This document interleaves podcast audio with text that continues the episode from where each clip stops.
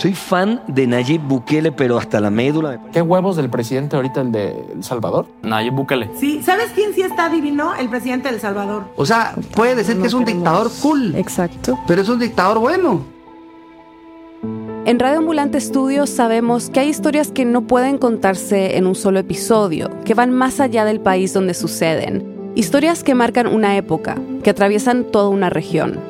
Como la de un joven privilegiado que convenció a la mayoría de su país de entregarle un poder sin límites, Nayib Bukele. Él ya tenía manera de político desde muy chico y siempre tuvo ambiciones muy grandes. Un publicista de 37 años que no usa corbatas se convirtió en el presidente más joven de la historia reciente de El Salvador.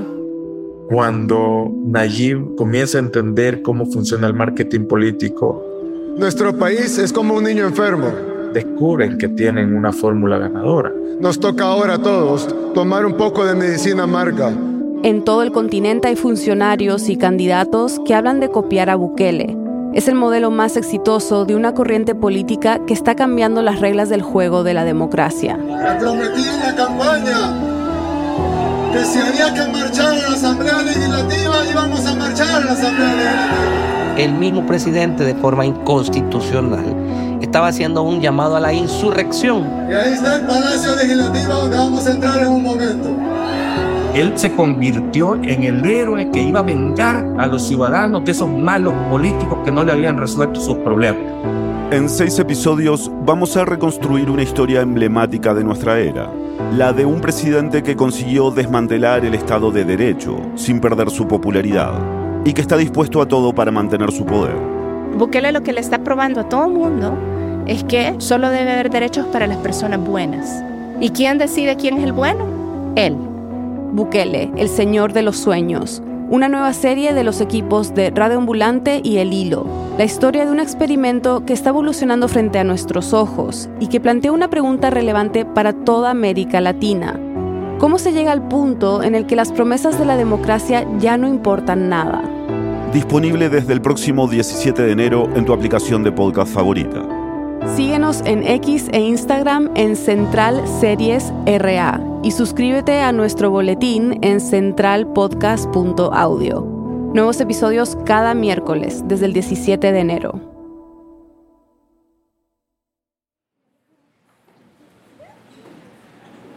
Senhor nosso Deus e nosso Pai, nós te louvamos, Jesus, porque o Senhor nos resgatou do pecado, Senhor.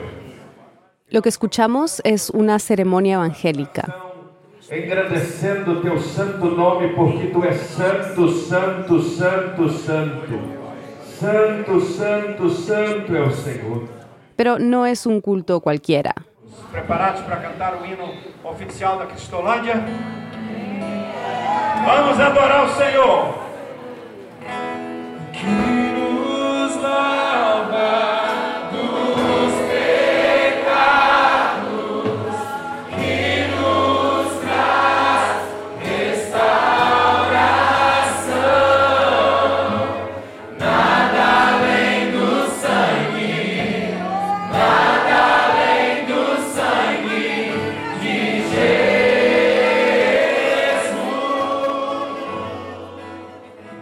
Es una reunión en el centro de Sao Paulo a inicios de noviembre del año pasado. Decenas de voluntarios y misioneros de la Iglesia Bautista llegaron desde diferentes estados de Brasil. Uma equipe, Deus ele separou cada um de vocês. Cristo separou a cada um de vocês. Vocês são soldado de Jesus, tropa eleita pelo Senhor. Todos ahí están reunidos con un objetivo específico que va más allá de la oración. Como existe a cidade do crack, o nosso objetivo é transformá-la em cidade de Cristo. Ella es Emanuele Costa, una de las voluntarias religiosas. Dice que quieren transformar Cracolandia, el mayor mercado de drogas a cielo abierto de Brasil, en la ciudad de Cristo. Y para eso, como ellos claman, han construido un ejército dispuesto a salvar las almas de las miles de personas asesinadas alrededor del crack en la ciudad más grande de Sudamérica. Cristolândia, que é um ministério voltado a resgatar pessoas da rua da Cracolândia. Un ministerio destinado a rescatar a las personas de las calles de Cracolandia.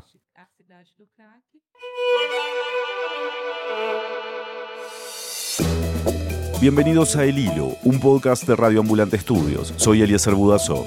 Y yo soy Silvia Viñas.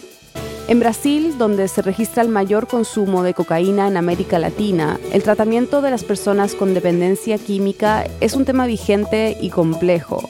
Una situación que se complicó después de la pandemia y para la que no existe una única solución. Además, Brasil es un país mayoritariamente religioso. Casi toda la población profesa alguna fe. Aunque la mayoría de creyentes se declara católica, el poder de la Iglesia Evangélica ha crecido rápidamente, convirtiéndose en uno de los actores políticos más relevantes. Ese poder también se traduce en la expansión de alternativas no científicas para la rehabilitación de personas dependientes del alcohol y otras drogas. Casi el 2% de jóvenes brasileños de entre 23 y 29 años fuma crack. Y es ahí donde las iglesias y ministerios como Cristolandia ganan terreno. Ahí también están asumiendo el rol del Estado central que no ha podido delinear una política pública de prevención y tratamiento alejada de la fallida guerra contra las drogas. Hoy vamos hasta Sao Paulo, donde las cifras de consumos de drogas y personas en situación de calle se imponen a la represión del Estado, al mismo tiempo que se consolidan propuestas que ofrecen rehabilitar en nombre de Dios. Es 12 de enero de 2024.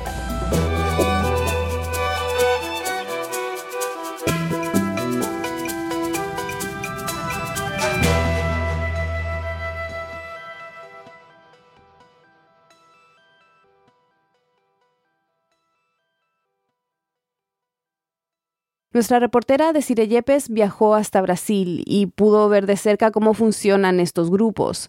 Acá nos sigue contando. Sao Paulo es una de las ciudades más ricas de América Latina. Es el núcleo financiero de Brasil, una metrópoli donde operan las sedes de grandes corporaciones. Basta caminar por la icónica Avenida Paulista para maravillarse con sus mega edificios, sus museos, teatros y restaurantes. Si una se quiere desconectar del mundanal, está el Parque Ibirapuera, un pulmón verde de más de 150 hectáreas, pero también tiene una cara no tan glamorosa, que refleja desigualdad. De hecho, hay un lugar al que cualquier local recomienda no ir. ¿Qué es eso de Cracolandia que me estaba contando? Los usuarios de drogas fica ali no, na região central de São Paulo. Si no eres de ahí, es normal que los taxistas, como el que acaban de escuchar, te adviertan evitar Cracolandia, también conocida como la ciudad del crack en el centro de la urbe. El conductor me dijo que es un lugar muy peligroso, sucio, básicamente lleno de adictos a las sustancias. Es una zona en movimiento donde en una hora pico más de 1.700 personas pueden coincidir para drogarse y beber alcohol. Muchas viven ahí en situación de calle. Imaginen un campamento de zombies ahogado en el olor dulzón que desprende el humo de la droga. Hay quienes van descalzos, otros están como noqueados en la vereda y otros miran rápido a su alrededor por si encuentran algo de valor cerca mientras esquivan a la policía que rodea estas cuadras. Pero no siempre fue así. Ana, ¿cuántos años has investigado tú aquí en Ah, eu comecei em 2013, tem 10 anos. Ana Trigo es periodista y académica. Tiene un doctorado en ciencias de la religión. Desde hace 10 años investiga la interacción de grupos religiosos con la población de Cracolandia, donde nos encontramos en noviembre a finales de 2023. Então, aqui já foi a região mais nobre da cidade, concentrou a elite paulista no começo dos anos 1900. Os filhos dos barões do café, que moravam nos interiores de São Paulo, quando voltaram da Europa de estudo, acabaram se Ana me explicó que lo que ahora se conoce como Cracolandia a inicios del siglo XX fue la cuna de la élite paulista. Las calles en las que hoy se vende la cocaína en piedra o crack, las pipas de metal y el trago de caña abrigaban la efervescencia cultural de la ciudad. Pero eso cambió a finales de los años 20 e inicios de los 30. Después de la caída de la Bolsa de Nueva York, los varones del café que llenaron la zona de palacios y mansiones empezaron a abandonarla y de a poco se transformó en una región más bien conflictiva. Então, essa região ela foi tomada por pessoas que já estavam muito empobrecidas. Então, durante muito tempo, até essa região foi chamada de boca do lixo. Então, era um lugar que tinha muita prostituição, muito problema com consumo de álcool, já era uma região que estava degradada. Con el final de la opulencia, Muchos de esos caserones fueron demolidos y se construyeron locales comerciales y conjuntos de casas. Otros palacetes abandonados se transformaron en pensiones precarias. Ya para los años 50 se le empezó a llamar Boca do Lixo, que en español significa depósito de basura, por ser un barrio que reunía lo que la sociedad rechazaba, pobreza, prostitución, delincuencia. Después, a finales de los 80, se convirtió en el lugar perfecto para la llegada del crack, un estimulante blanco, barato, muy adictivo que al fumarse produce euforia. Então, todo esse empobrecimento foi um lugar próprio para a chegada do crack e se instalar aqui, porque já pegou uma população que estava muito vulnerabilizada. Com licença, essa entrevista, esse diálogo aqui vai ser interrompido pelo morador de rua, meu nome é Jefferson, para fazer mais ou menos assim, ó.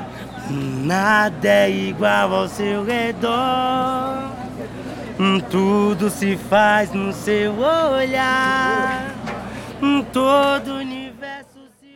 El hombre que escuchan cantar se llama Jefferson y es uno de los habitantes de Cracolandia en situación de calle.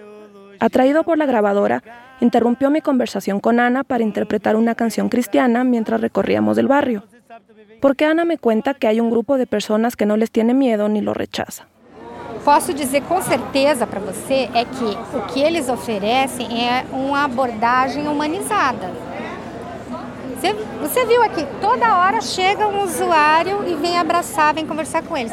Aquelas pessoas que... Este grupo tampoco violenta a como Jefferson. Más bien buscan estar cerca. Les ofrecen comida, techo, acceso a salud a cambio de su fe. Centenas de pessoas que, estão aqui no entorno, que são religiosas, que estão acolhendo essas pessoas, eles abordam com humanidade. É claro que o, a metodologia é essa que você viu. É, tem um pouco de assistência social e muito de proselitismo. Ana está describiendo el trabajo de Cristolandia, un ministerio de la Iglesia Bautista que evangeliza permanentemente en esa zona de la ciudad.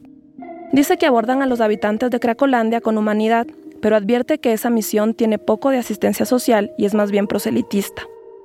Ellos profesan que una persona cura su adicción cuando aceptan a Jesús. En noviembre, cuando viajé a Brasil, estaban desarrollando una mega operación que duró tres días para, cito, anunciar que existe un Jesús que puede transformar vidas por completo.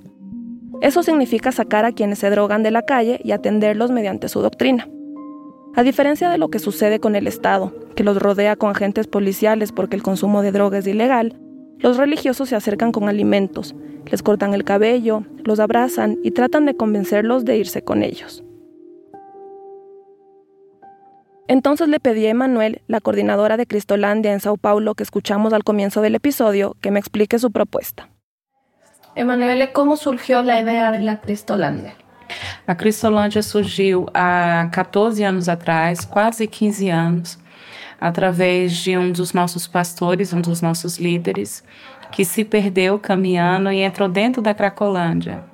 Emanuele me cuenta que el programa surgió hace casi 15 años, luego de que uno de los pastores de la iglesia se perdió mientras caminaba y entró a Cracolandia. Conocer esa realidad despertó su interés en abrir las puertas del culto para las personas en situación de calle, afectadas además por la adicción a las drogas. Para ellos no hay duda. Es posible transformar la ciudad del crack en la ciudad de Cristo, y por eso su nombre. Nós não temos vínculo nenhum com verbas públicas, ou de grandes empresas. Nós nos mantemos com ofertas de pessoas. Emanuel dice que no reciben fondos públicos ni de grandes empresas. Se mantienen con donaciones. Y así, según consta en su sitio web, anualmente atienden a 100.000 personas en nueve estados donde distribuyen un millón de platos de comida. No pagan a las personas que trabajan con ellos, pues es voluntariado, ni se apegan a ningún marco legal relacionado a salud. No somos una clínica, tá? Então nós não nos enquadramos nas questões da lei, por exemplo, como uma clínica de desintoxicação que precisa dessa autorização. No se asumen como una clínica de desintoxicación. Las únicas normas que rigen para la operación de Cristolandia son las de la Iglesia. Por lo tanto, su proyecto es curar la dependencia química, transformar las vidas de las y los adictos y reintegrarlos en la sociedad como parte de la comunidad evangélica. A nossa proposta ela ela é realmente totalmente voltada no exercício da fé, tá? Então, a rotina é irmos às ruas, entramos dentro da Cracolândia, convidamos aqueles que querem vir para casa conforme as vagas. Su propuesta está totalmente volcada al ejercicio de la fe. Entonces, para entrar a Cracolandia se uniforman con camisetas amarillas que tienen impreso en letra verde Jesús transforma. Así persuaden a quienes quieren internarse en sus unidades según los espacios disponibles. Por ejemplo, cuando estuve ahí, la misión de tres días buscaba llenar 70 cupos, salvar 70 personas. Quando eles, as pessoas estão aqui conosco, nós fazemos um acompanhamento espiritual. O que seria esse espiritual? Estudar a Bíblia. En las casas de Cristolandia dedican horas a estudiar la Biblia. Cuando las personas sufren una crisis de abstinencia, oran y piden fuerza a Dios.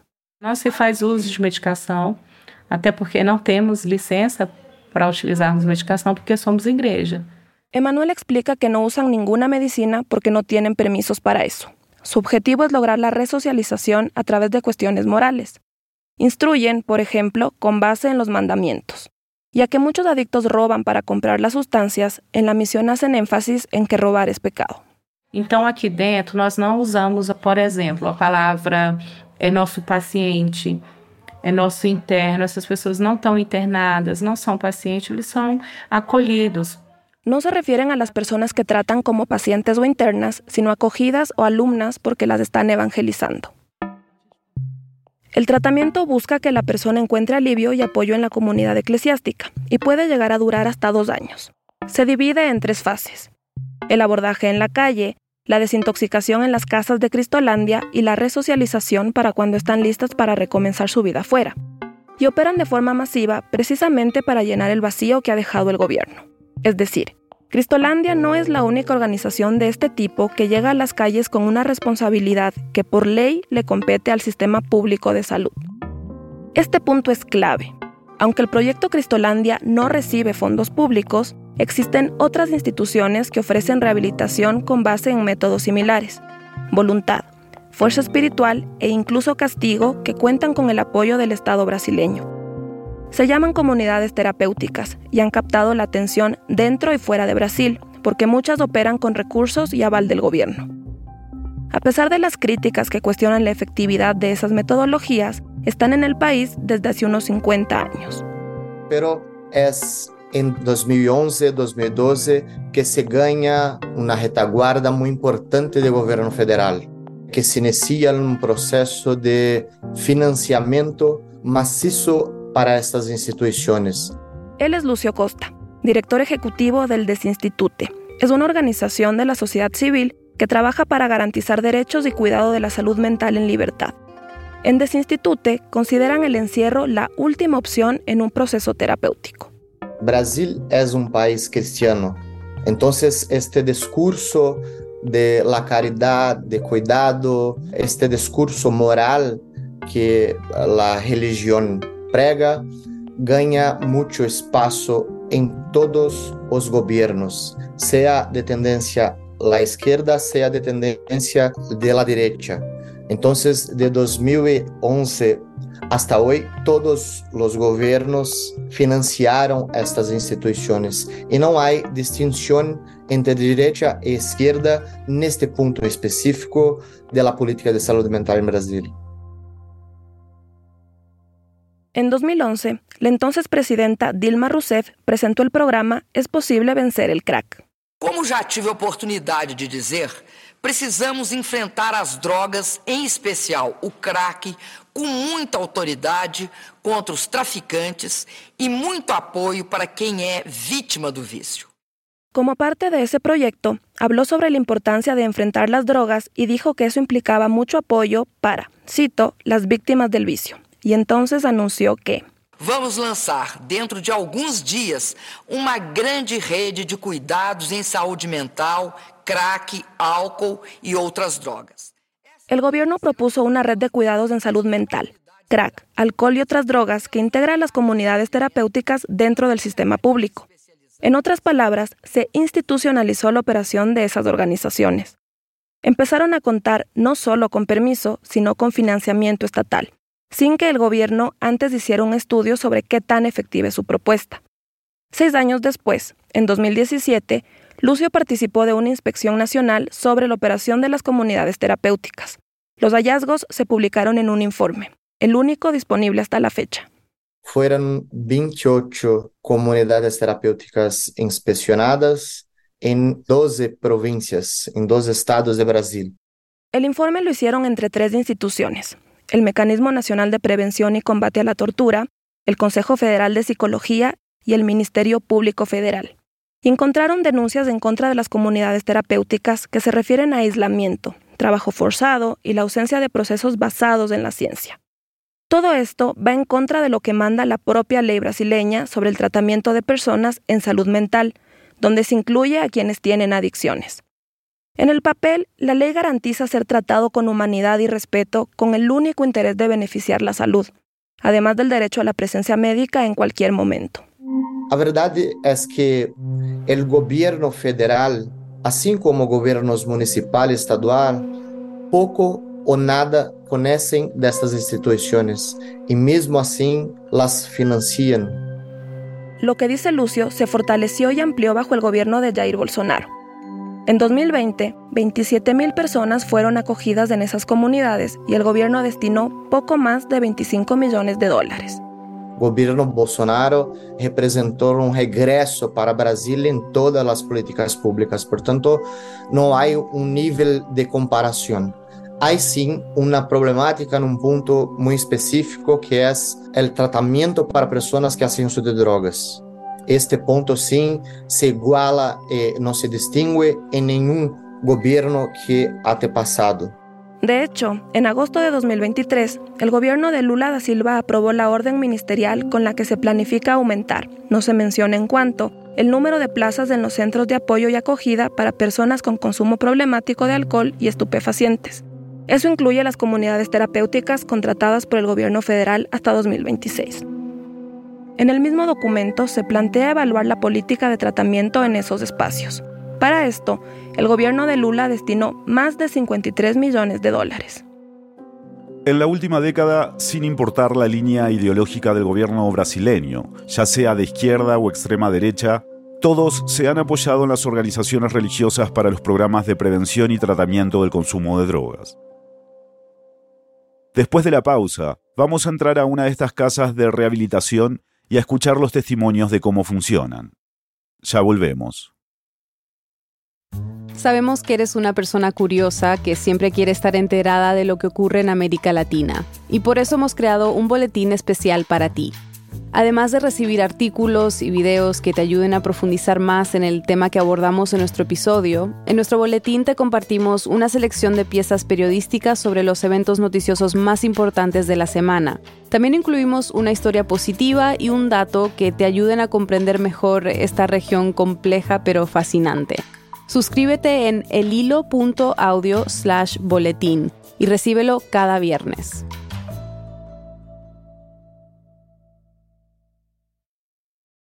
Antes de la pausa, Desiree nos contaba cómo la política pública de prevención y tratamiento de consumo de drogas en Brasil ha dado un rol protagónico a las iglesias del país. A menudo se apunta a la escasez de servicios públicos como la principal justificación para que existan y se multipliquen las llamadas comunidades terapéuticas. En Brasil, según los registros disponibles, oficialmente hay casi 2.000 de estas organizaciones a escala nacional con espacio para tratar a más de 83.000 personas.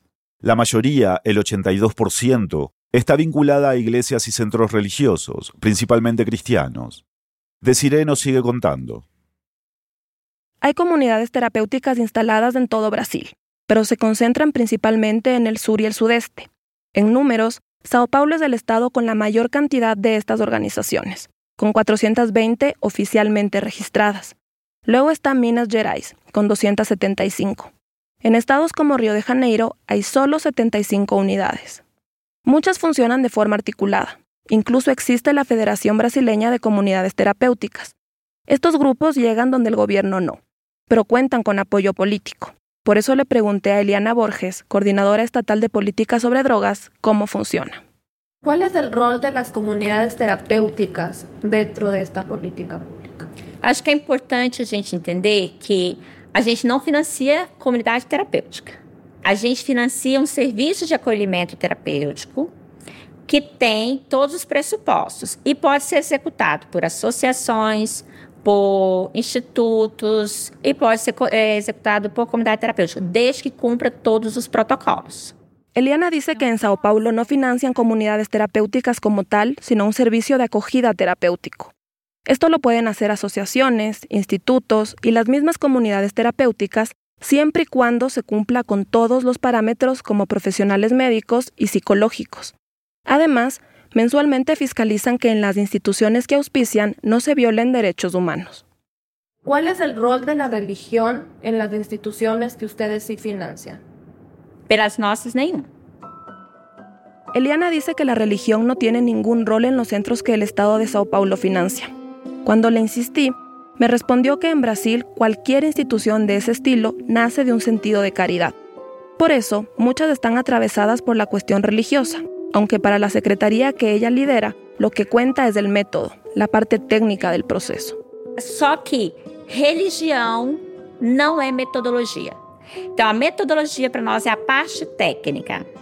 Agora, o indivíduo acolhido quer buscar uma expressão de fé, que não é religião, nós garantimos a ele esse acesso. Garantimos o acesso. Sin embargo, dice Eliana, si la persona acogida busca una expresión religiosa, se trata de garantizar ese acceso. Revisé los contratos de las organizaciones que participan del programa Recomienzo, impulsado por el gobierno de Sao Paulo. Encontré que de 44, al menos 20 son comunidades terapéuticas guiadas por el principio religioso y reciben, en promedio, 1.650 reales por paciente. Eso es casi 340 dólares. Por eso le cuestioné a Eliana por qué, si la política pública que ella defiende tiene protocolos sólidos y coherentes en relación a la ley, la penetración de la iglesia es tan determinante. Porque tem um lobby grande também. Né? Nós estamos falando que é cofinanciado. Esses eu tenho controle. Mas nós temos um, inúmeras instituições que elas não são submetidas à minha legislação. Y Eliana respondió que es porque esas organizaciones tienen un lobby grande. Ella puede controlar aquellas que son cofinanciadas, dice, pero reconoce que hay un sinnúmero de centros que no pueden ser controlados con la legislación local. Según la versión oficial, organizaciones como Cristolandia y muchas otras hacen el trabajo de prevención y tratamiento ante la mirada del Estado que las ha ido fortaleciendo en los últimos años. No operan de forma velada.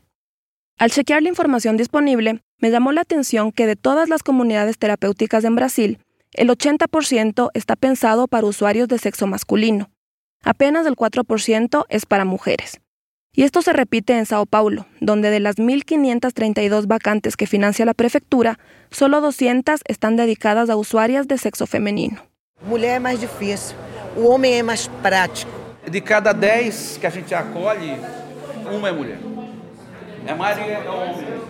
Então ela vai ter, e também porque uma mulher não confia em outra mulher. As mulheres são mais, ela tem muito mais altos e baixos, os homens são mais práticos. Las voces que escucharon son las de voluntarios de Cristolandia que estaban trabajando en Cracolandia cuando viajé. Cuando les pregunté por qué hay tan poco espacio para las mujeres en esos centros de acogida, los dos dijeron que tratar con mujeres es más difícil, que una de cada diez personas que rescatan es de sexo femenino y que nosotras tenemos muchos altos y bajos. Somos inestables. Quería saber qué pensaban y sentían ellas, las mujeres que han decidido rehabilitarse dentro de ese programa. Así que fui a verlas. ¿Cuántas están aquí? ¿Cuántas? Seis. Seis. La unidad femenina de Cristolandia queda a casi dos horas del centro de Sao Paulo, en San Vicente. Es una casa de dos pisos y tres habitaciones con espacio para 12 personas. Cuando llegué, había seis mujeres que querían dejar las drogas y accedieron a ese tratamiento. ¿Cuáles son sus nombres? Mi nombre es Denise y tengo 53 años. Meu é Michelle e tenho 32. Daislene, 34. Marinês, 27. Carol, 39. ¿Y todas son usuarias de Cristolandia? Sí. En el estado de Sao Paulo existen ocho de esas casas administradas por la Iglesia Bautista, pero solo una es para mujeres. Y no soy la única a la que esto le pareció raro. Você conversa com as pessoas, ah, mas mulher é muito difícil de você lidar. Ella es Ana Trigo otra vez. la periodista y académica que escuchamos en el segmento anterior. Ana escribió una tesis sobre cómo el Estado y las propias instituciones religiosas discriminan a las consumidoras de sustancias químicas en Sao Paulo. Ai, a mulher é arisca, a mulher ela é egoísta, a mulher, sabe, é uma série de adjetivos não legais que são aplicados às mulheres. Essa mulher ela acaba não buscando ajuda, ela não se sente acolhida, ela se sente até Durante su investigación, se encontró con una serie de prejuicios alrededor de las mujeres muy similares a los que escuchamos antes. Que las mujeres son difíciles de lidiar, que son ariscas, egoístas. Esto, dice Ana, al final incide en que ellas decidan o no buscar ayuda. Então, quando eu comecei é, no mestrado aqui, que foi em 2013, me chamava muito a atenção, né? Porque eu, eu acompanhava o trabalho da Cristolândia, de outras entidades, não apenas. En 2013, cuando Ana empezó su investigación en Cracolandia, acompañaba el trabajo de organizaciones religiosas como Cristolandia y le parecía extraño que había muchas mujeres consumidoras en situación de calle. Un informe de la Universidad de Sao Paulo, publicado en 2020, expone que ellas representan casi el 24% de la población en esa zona. Casi el 10% estaba embarazada, o sea, más de 400 adictas. Pero esos números no se repiten en las comunidades de acogida. En el centro de Sao Paulo, Cristolandia tiene una sede que opera a unas seis cuadras de Cracolandia, donde se ofrece desayuno, baño, ropa limpia y oración.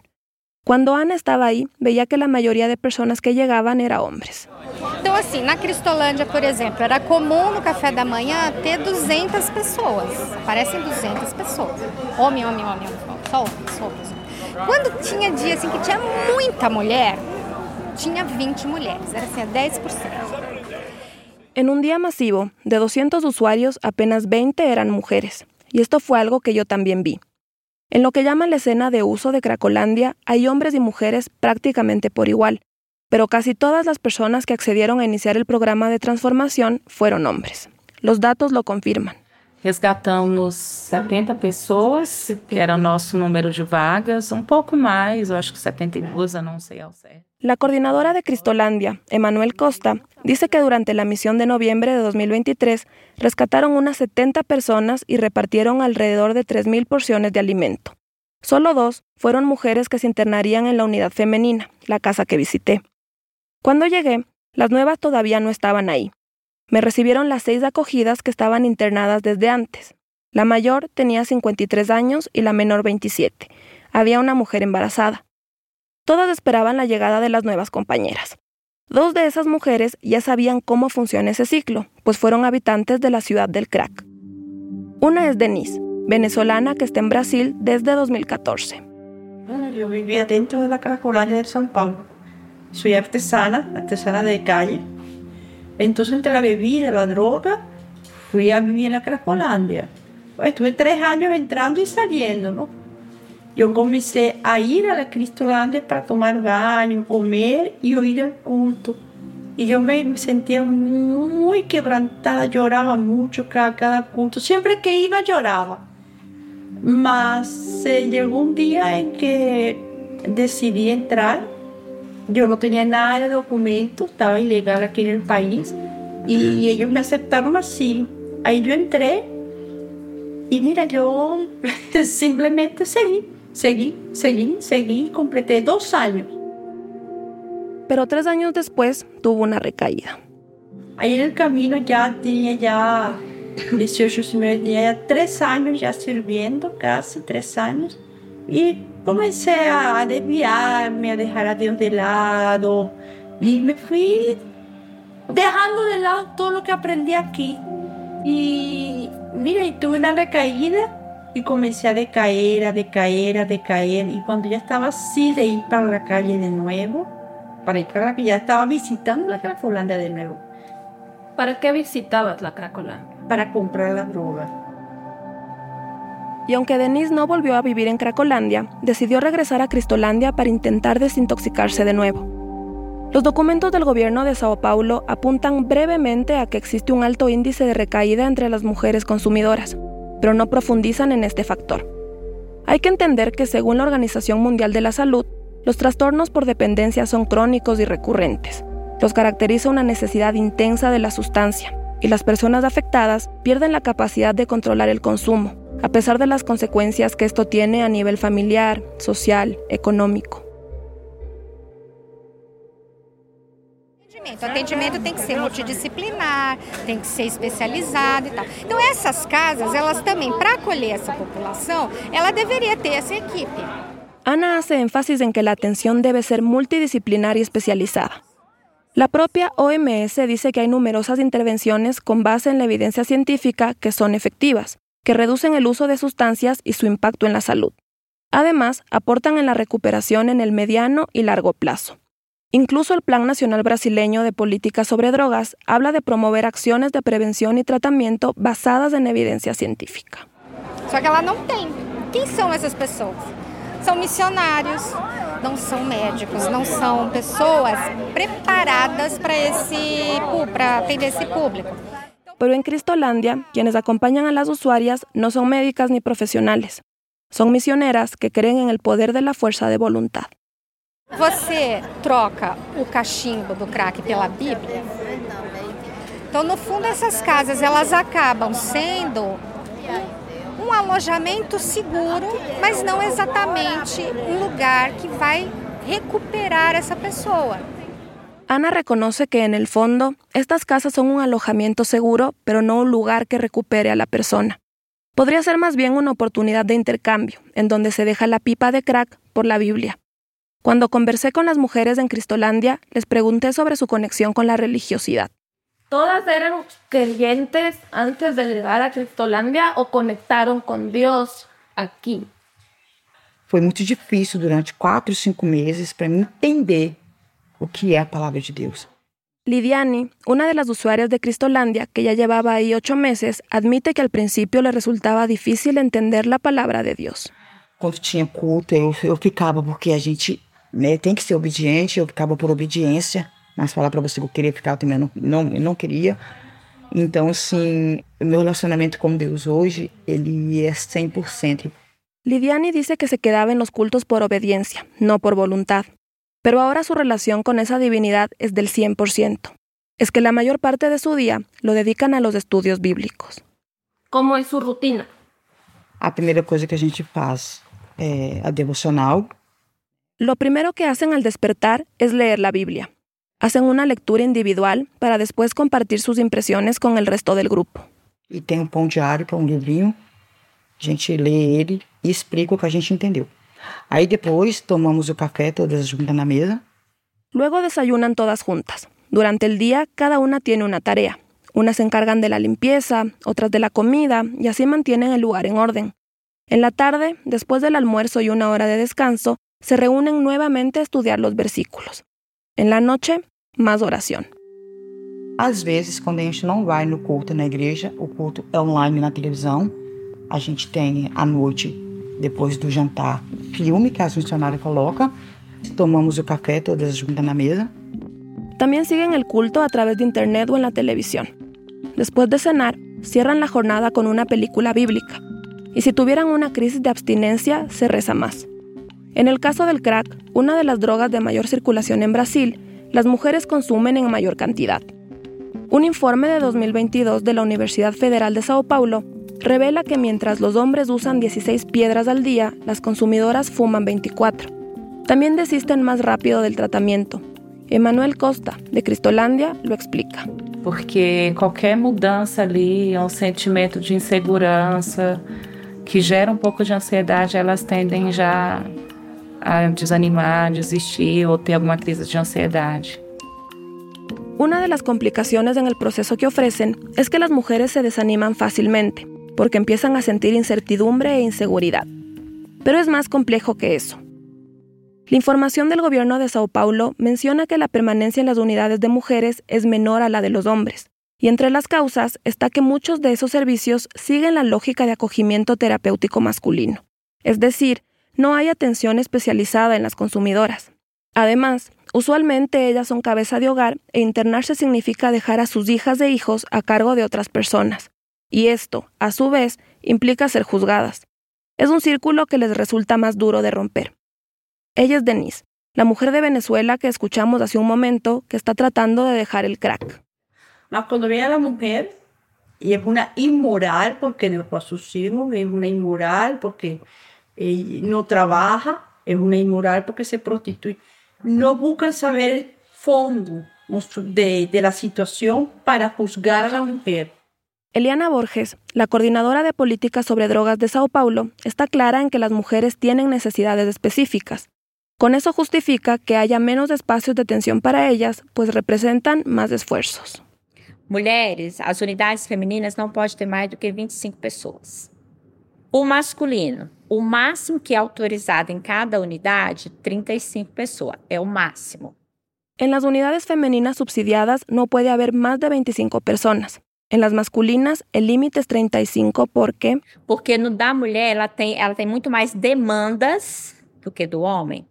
Porque una vez que las mujeres entran a un proceso de rehabilitación, ellas tienen más necesidades que ellos. E aí tem todo um protocolo voltado à mulher. Quais são esses protocolos? logo que adentra, ela é referenciada à unidade de saúde, tem que fazer todos os exames de do público femenino, ginecológico, etc. De... El protocolo determina empezar por los exámenes de salud específicos, como los ginecológicos. Hay mujeres que descubren que están embarazadas pasado el sexto mes de gestación, precisamente por los efectos de las drogas. É, até hoje, eu não tive um caso de homem, por exemplo, que ele vai solicitar um processo de acolhimento junto com os filhos. Eliana dice que en su experiencia nunca ha tenido el caso de un varón que pida ser acogido junto con los hijos, algo que sí sucede con las mujeres. Então, acaba ficando com a mãe. E ao acolher a mãe, ela tem direito de estar com a criança, então ela vai. Por eso, otro de los efectos colaterales es que a veces niñas y niños tienen que estar en esas comunidades mientras dura el proceso de desintoxicación. El alcance de estos grupos es claro. Por ejemplo, mientras el Centro de Cuidados en Crack y otras drogas, impulsado por el gobierno de Sao Paulo, atendió a unas 18.000 personas en 2023, Cristolandia llegó a 100.000 usuarios distribuidos en nueve estados. Y como reconocen las expertas a las que entrevisté, estas organizaciones pueden presentar resultados positivos, pero no garantizan una rehabilitación enfocada en salud integral. Se convierten más bien en bastiones para el poder que estas iglesias han ido ganando en Brasil, donde de los 513 diputados federales, casi el 40% pertenece al Frente Parlamentar Evangélico, y 26 de los 81 senadores también militan por él. Lo que pasa en Brasil se ha extendido hacia el resto del continente. El impacto de los grupos religiosos es regional. Incluso existe una Federación Latinoamericana de Comunidades Terapéuticas, que fue creada en Campinas, Brasil, en 1987. En su perfil de Facebook publican que esta red permite el intercambio de experiencias y el desarrollo de acciones en común entre las comunidades. Dice que de esta fundación nacen asociaciones que impulsan el desarrollo de investigadores y expertos en materia de drogas, que incentivan el conocimiento y el diálogo. Un informe de 2016 de la organización Open Society Foundations recalca que los gobiernos tienen la responsabilidad de frenar excesos cometidos en nombre del tratamiento de dependencias a las drogas. Lo pueden hacer de varias maneras, como deteniendo reclutamiento forzado, monitoreando los centros y garantizando justicia para las víctimas de abusos. También asegurándose de que el tratamiento esté basado en evidencia científica. Ese informe mostró que el modelo sobre el que reportó Desiree se reproduce en países como Colombia, Guatemala, México, Puerto Rico y República Dominicana, donde el uso de drogas es visto como un fracaso moral en vez de una condición médica.